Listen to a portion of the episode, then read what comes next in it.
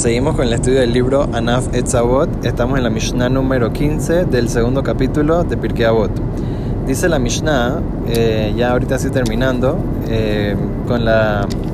palabras del gran sabio Rabbi Eliezer, que habíamos comenzado a decir la importancia que tiene eh, darle el respeto a los grandes sabios de la Torah, los Ahamim, que ellos son los que cargan el yugo de la Torah, los que representan a Kadosh Baruj a Dios y a la Torah en este mundo y por lo tanto eh, ellos eh, se les debe dar el más grande de los honores. Y seguimos hablando un poco más de este tema por, por la importancia que tiene esto y por eh, una, una de las cosas más esenciales en el pueblo de Israel son nuestros rabinos, nuestros líderes, nuestros hajamim y si no tiene, tenemos ese respeto y esa reverencia a los eh, grandes líderes del pueblo de Israel, entonces el pueblo de Israel no puede seguir andando. Se, hay una historia muy interesante eh, que pasó durante el tiempo de la expulsión de los judíos de España. Como sabemos, la Inquisición española, eh, ellos votaron a todos los judíos, o a casi todos los judíos de España, y entonces, ¿qué pasó? Eh, muchos de ellos se fueron a, Turquía. Turquía parece que ellos, ahí el imperio otomano, abrió sus puertas eh, a cierto grado con los Yehudim y como que más o menos querían que los judíos vengan a, Turquía y al imperio otomano. ¿Por qué? Porque ellos iban a traer negocio y eh, como,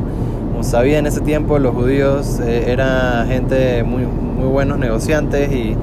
se hacía muy buen trade, entonces iban a traer eh, buen negocio y buena, eh, buen movimiento para la economía. Entonces los rabinos eh, de los Yehudim en ese entonces hicieron un trato con el, con el sultán, el emperador ahí que, que estaba encargado en ese tiempo, que él haga una excepción, que los judíos no tengan que ir al, al ejército, porque el ejército del Imperio Otomano se la comida no era kasher y, no se cuidaba el Shabbat, obviamente. Entonces, por lo tanto, tenía que tener, eh, tenía que tener esa protección, que los Yehudim no tengan que ir al ejército, como estaban en buenos términos con el, con el sultán. Después eh, de varios años, que todo estaba bien, todo estaba belleza, eh, cambió el emperador, el, el, el, sultán ahí, y entonces el, el nuevo no era tan bueno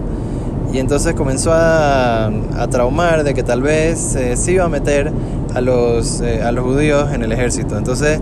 había un gran rabino ahí en, en Turquía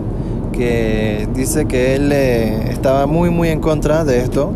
y se le juntaron muchos otros de los grandes tzadikim, de los grandes rabinos de ese tiempo y entonces este rabino se llamaba el Rav Alfrandi. El Rav Alfrandi, él eh, tenía una voz y voto muy muy importante, Rabbi Shlomo Eliezer Alfrandi, y entonces dice que él fue a hablar con diferentes representantes para ver si podían ayudar y estaba un poco complicado. Y dice que había uno de los Yehudim, de los judíos más eh, poderosos y que tenía más eh, contactos y, y tenía mucha riqueza, que él estaba en contra de lo que decía el rabino y él quería que los judíos vayan al ejército, como que para que apoyen la patria, para demostrar de que eran, eh, eran patrióticos y todo. Entonces el rabino tratando de convencerlo que sí, que no, que no, que sí, que por favor, que mira, que estás causando que... Y entonces este señor dice que él tenía la lista de todos los jóvenes judíos y se le iba a entregar al, eh, al emperador, al eh, sultán. Y entonces Rabino le robó que por favor que no lo haga, que era un pecado muy grande, que no se debe hacer, que tiene que tratar de ayudar, que no se haga. Y entonces al final, ¿qué pasó? Al final el Señor, cuando iba,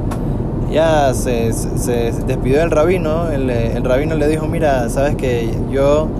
eh, siento que esto es una persona malvada, que no le debe de venir nada bien porque está yendo en contra de lo que dicen los rabinos, los hajamim, está yendo en contra del Shabbat, en contra del Kashrut, tiene que ayudar a los Yudim para que puedan cumplir con la Torah y con las mitzvot.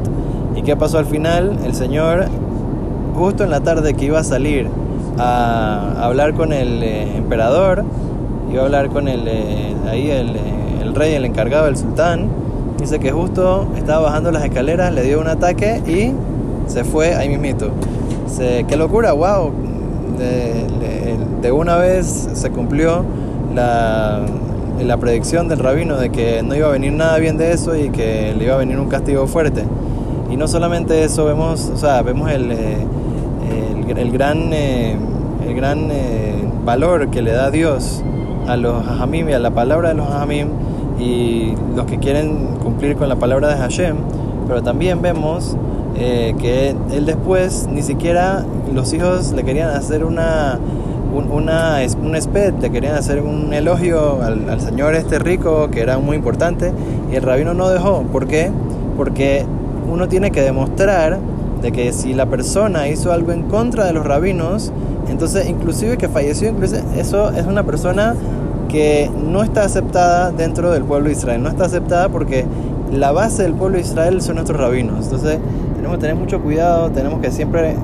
eh, seguir respetándolos, honrándolos, dándoles el cabot, el, eh, lo que, el respeto que se merecen para que de esa manera Hashem, también nos siga dando salud y vida larga también para nosotros, para los Hamim, para nuestras familias, para todo el pueblo de Israel. Amén, Ken Yehi Ratzon.